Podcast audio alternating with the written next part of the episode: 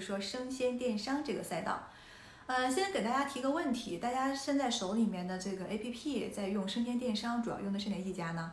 嗯，我自己是用盒马为主，然后每日优鲜为辅。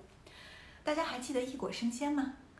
可能很多朋友已经看到最近的消息了，易果生鲜作为这个生鲜电商的老前辈，在今年七月份的时候已经申请破产。啊，这一路走来，应该说是来得早，走得也早。这家公司曾经是风光无限啊，获得了七轮融资，而且都是一线的投资机构，像阿里呀、高盛啊、苏宁啊，还有私募巨头 KKR 等等。但是很遗憾的是，它没有迎来最后的救命稻草，雪中送炭的第八轮融资始终没有谈成，所以也造成了易果生鲜今日的结果。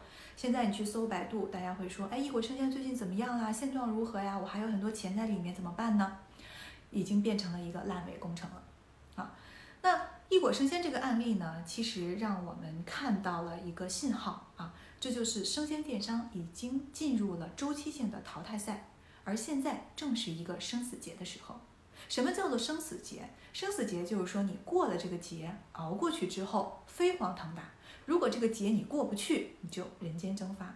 显然呢，易果生鲜就是选择了后者，被选择了后者。那么，易果生鲜在整个走过来的这个历程当中，我们去复盘啊，它的转折点其实是发生在了它的一个大股东身上。阿里在入股了这个易果生鲜之后，敞开了大门，把天猫超市的运营交给了易果。那据称呢，当时订单量是骤增，而且据说百分之九的百分之九十的订单都是来自于这个天猫超市。几年之后，风向变了。阿里进行调整，二零一八年的时候，组织架构的变化，把天猫超市的运营权从易果生鲜手里拿走，转给了盒马。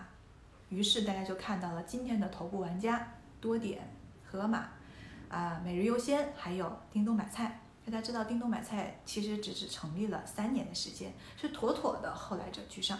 那易果生鲜除了这个把天猫超市的运营权被转移走了之后，造成了因为之前高度依赖，后来没有独立成自己的体系和用户基础的话，呃，造成了严重的打击。还有没有别的原因呢？其实也有。我们来把易果生鲜和叮咚买菜进行一下对比。现在其实，在生鲜电商的赛道当中，纯看这个产品品类的丰富度，已经很难形成差异化了。大家都有非常多新鲜的产品，已经基本上满足了所有的需求。那么，大家的差异化现在体现在哪儿了呢？体现在配送速度上，至少在竞逐这个配送。呃，像叮咚买菜就非常的典型，它在所有的介绍当中都说我的配送是二十九分钟配送到。大家知道其他的。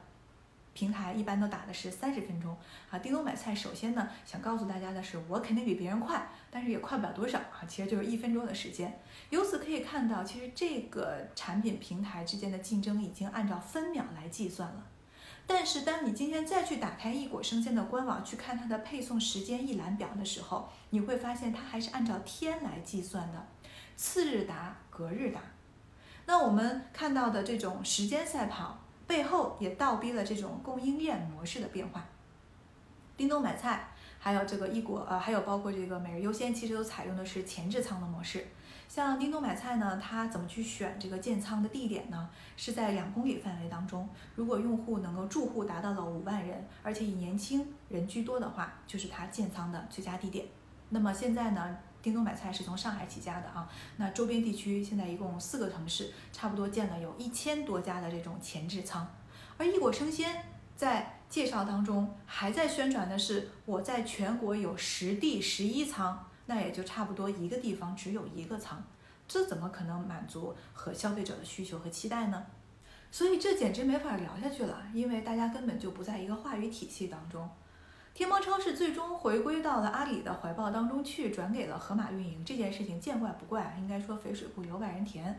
怪就怪在当品质已经成为了标配，生鲜电商的话题已经转向了配送速度这件事情的时候，易果生鲜没有跟上这个时代的发展，它还在沉浸在上一个话题当中，也必然会导致今天申请破产出局的结果。所以这个案例告诉我们。品牌的管理者或者企业的管理者，是时候去看一看你的品牌是否劳役，尚能饭否？我们要知道，品牌要跟上这个时代的需要，